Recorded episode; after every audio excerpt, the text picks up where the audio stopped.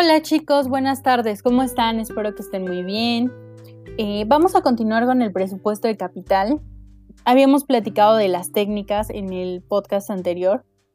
Y bueno, entre las técnicas del presupuesto de capital se encuentran el análisis de rendimiento, el valor presente neto, la tasa interna de retorno, el flujo de caja descontado y la recuperación de la inversión. Solamente eh, digamos que tres técnicas son las más utilizadas y las vamos a desarrollar aquí. Las vamos a, entender aquí.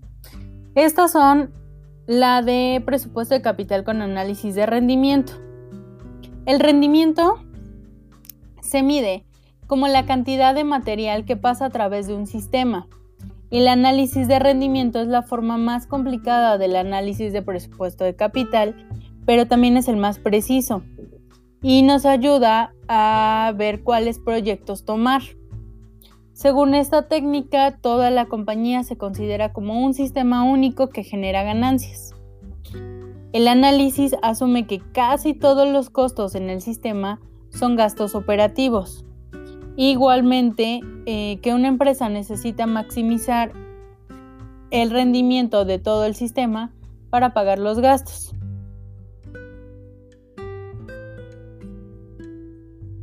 Em, finalmente, la forma de maximizar los beneficios es maximizar el rendimiento que pasa por una operación cuello de botella.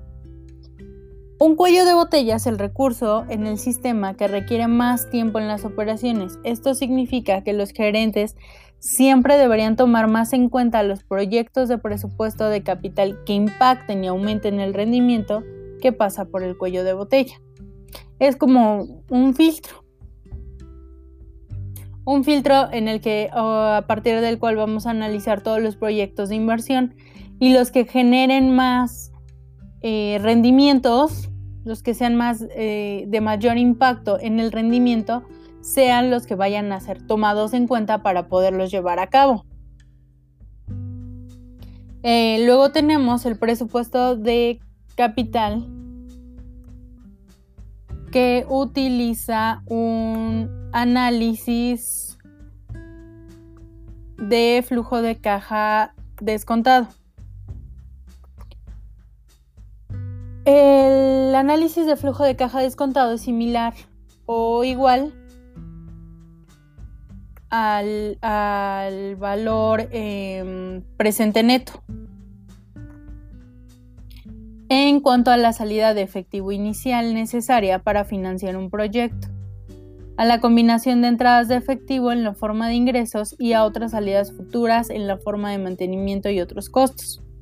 Estos costos, salvo el flujo de caja este, de salida inicial, son descontados de nuevo a la fecha presente. El número resultante del análisis eh, del flujo de caja descontado es el valor presente neto. Los proyectos con valor presente neto más alto deben clasificarse por encima de los demás, a menos que algunos sean mutuamente excluyentes. Eh, tenemos también el análisis de recuperación de la inversión. Esta es la forma más simple del análisis del presupuesto de capital y por lo tanto eh, no tiene tanta precisión como las anteriores, pero esta técnica se usa porque es rápida y puede brindar una mejor comprensión de la eficacia del proyecto o los proyectos que se vayan a implementar.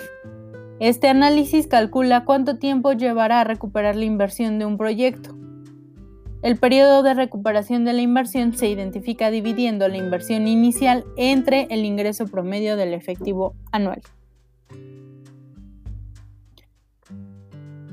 Vamos a ir desarrollando mm, cada uno de estos em, de estas formas en diferentes videos. No los voy a dejar así ya ya nos pusimos de acuerdo. Ahora bien, ¿cuál es la importancia de este, de este presupuesto? Bueno, La cantidad de dinero involucrado en una inversión puede ser tan grande que podría llevar a la empresa al fracaso, a la bancarrota.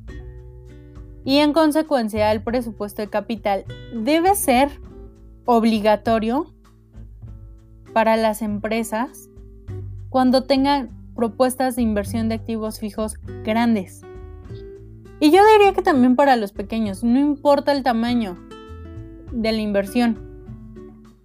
Porque a veces hasta el más mínimo detalle puede llevar a una empresa al fracaso. Entonces necesitamos inversiones o necesitamos proyectos de inversión en todo momento. Y en todo momento necesitan ser evaluados a través de este presupuesto de capital. Las inversiones de capital son inversiones que son a largo plazo y entonces implican muchos riesgos financieros y por eso se necesita planificar, planear. Recuerden, la planeación estratégica. Como las inversiones tan grandes generalmente son irreversibles y los fondos son limitados, pues se necesita evaluar. Se necesita conocer en este sentido qué es lo que se puede y lo que no se puede hacer. El presupuesto de capital reduce los costos y trae cambios en la rentabilidad de la empresa. Por lo tanto, ayuda a evitar las inversiones excesivas o insuficientes.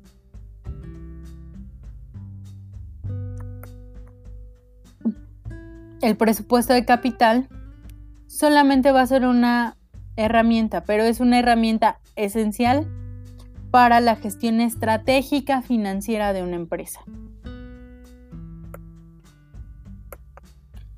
Y ahora sí, eh, la próxima semana nos vamos a abocar a trabajar sobre los presupuestos de capital a través de videos que sean un poquito más específicos. Cómo vamos a hacer eh, la evaluación, cómo se van a hacer las opciones de inversión, todo esto vamos a trabajarlo a partir de la siguiente semana. ¿De acuerdo? Ahorita, ustedes tranquilos. Necesito que trabajen los presupuestos que han estado haciendo o que han estado aprendiendo pero con base en su trabajo personal, en el proyecto, bueno, no, en el proyecto de equipo, no es personal, de las palomitas y del Insabi.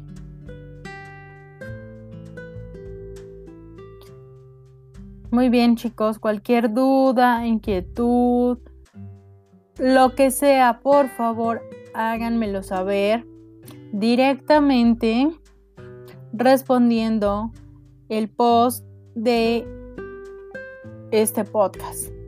Por favor, en Classroom. Los quiero mucho chicos. Les mando muchos besos. Feliz viernes. Bye.